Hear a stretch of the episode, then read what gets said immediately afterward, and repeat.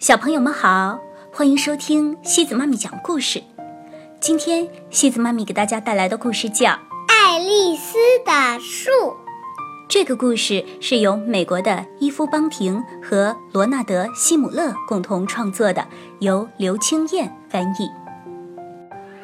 只要天气好，每天下午我都会和妈妈带着牧羊犬奇哥，走过那片大草地，坐在我们的老橡树下。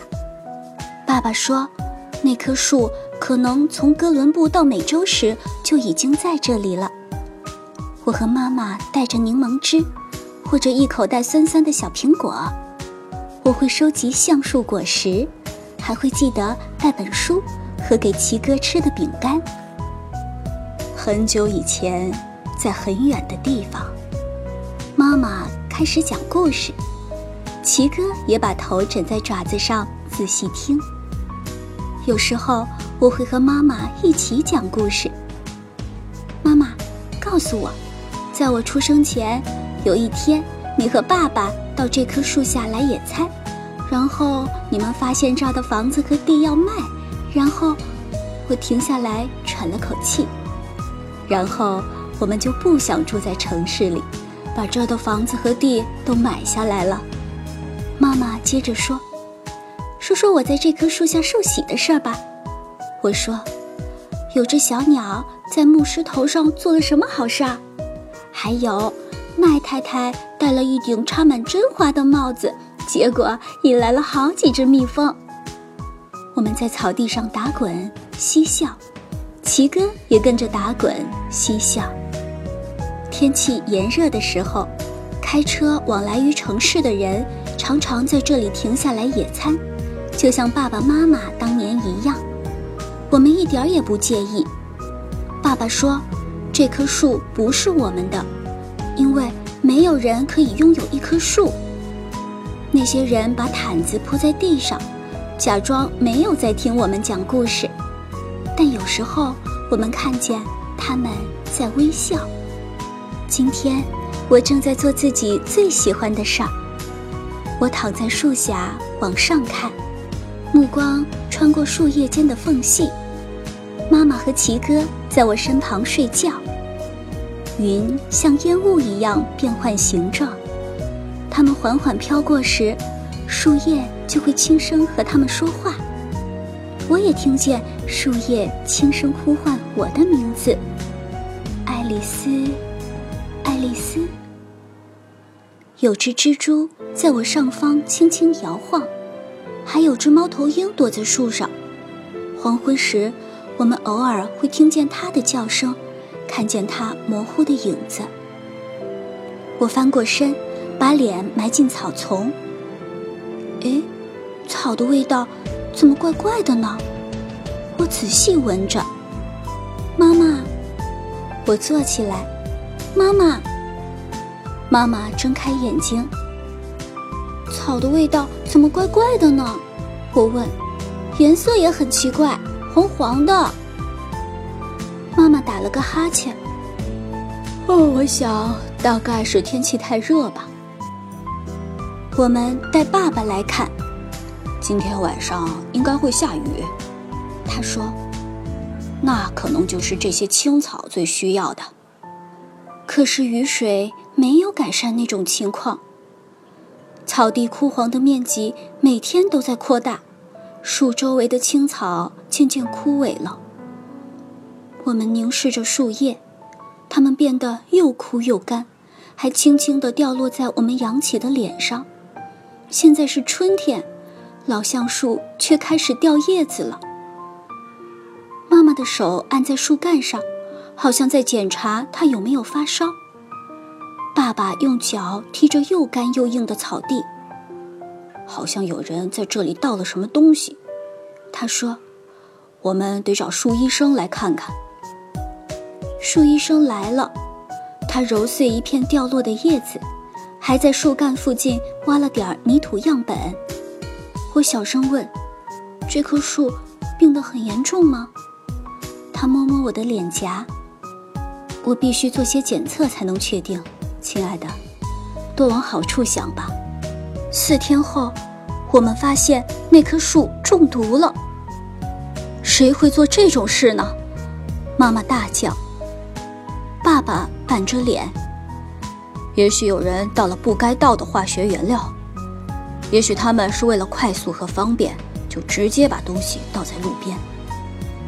我不懂化学原料，但我知道那是不好的东西。这棵树的事慢慢传开，报纸上甚至还登了张照片。我和爸爸妈妈开始挖树干附近那些有毒的土，卖家的人也来帮忙。他们带来铲子和我们一起工作，填上干净的土。我们并没有请求他们这么做。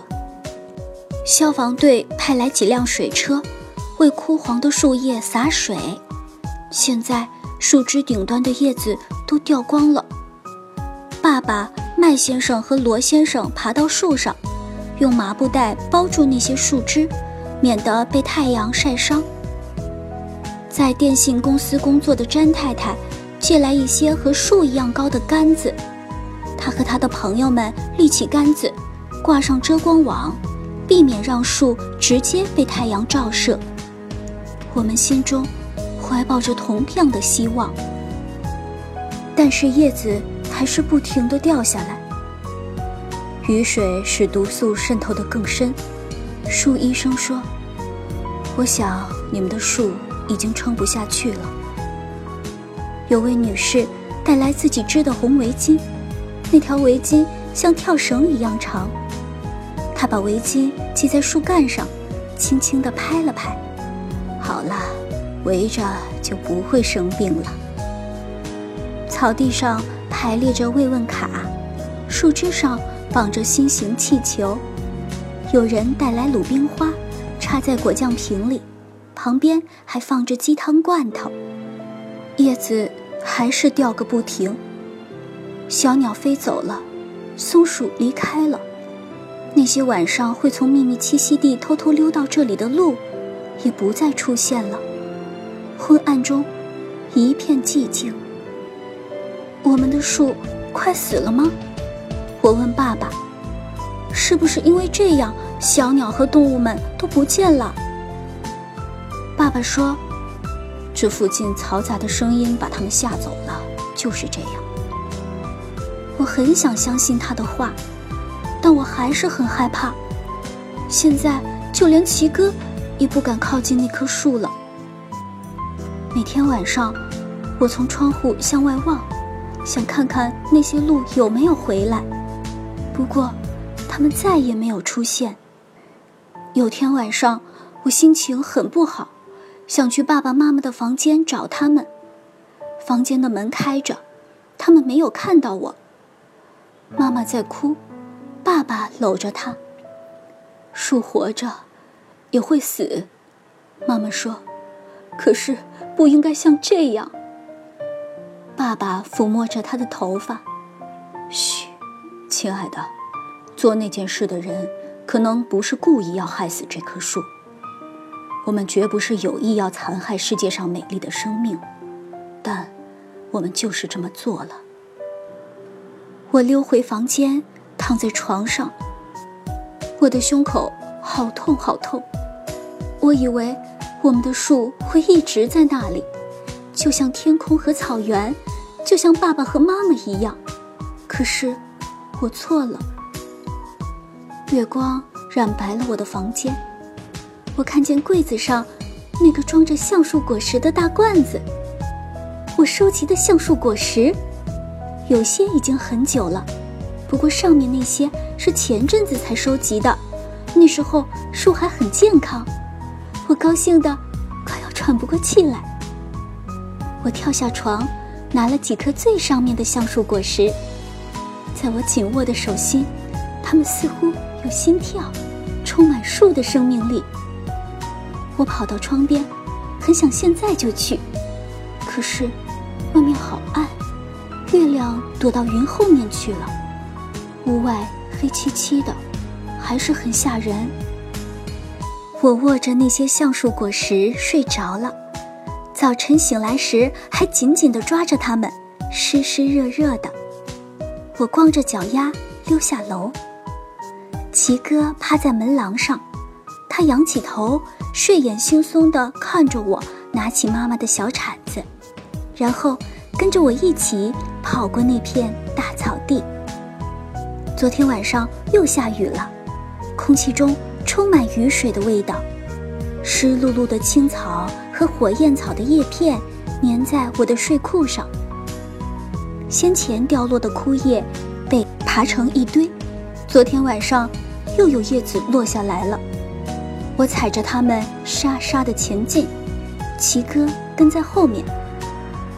这棵树好像萎缩了，树梢上的麻布袋看起来像湿湿的破布，和跳绳一样长的红围巾也松垮垮的。詹太太一个星期前就把那些借来的杆子收回去了。那棵树放弃了，我们也是。我捧着那些橡树果实走向它。树，我不知道这么做行不行。我说，也许可以吧。奇哥帮我跨大步测量，直到我确定我们站在健康的草地上。他还帮我挖了条小土沟，我把橡树果实一颗颗放进去，盖上土。你不可以回到这里把它们挖出来哦，我对奇哥说。就算只有一颗种子发芽，我们也会有一棵树，就像这棵这么大。我张开双臂，直挺挺地站着，甚至更大呢。奇哥抬起头。我不知道什么时候，我回答，总会有那么一天的。我走到树的旁边，把红围巾系牢。像那位女士一样，轻轻地拍了拍。好了，没事了。我说。很奇怪，那棵树明明没有多少叶子了，但是我和奇哥跑回家的时候，我听见背后传来沙沙的声音，听见一阵轻声的呼唤：“爱丽丝，爱丽丝。”好了，小朋友们，今天的故事就到这里了。如果你喜欢今天的故事，别忘了转发给朋友们哦。每晚八点半，故事时光机见，晚安。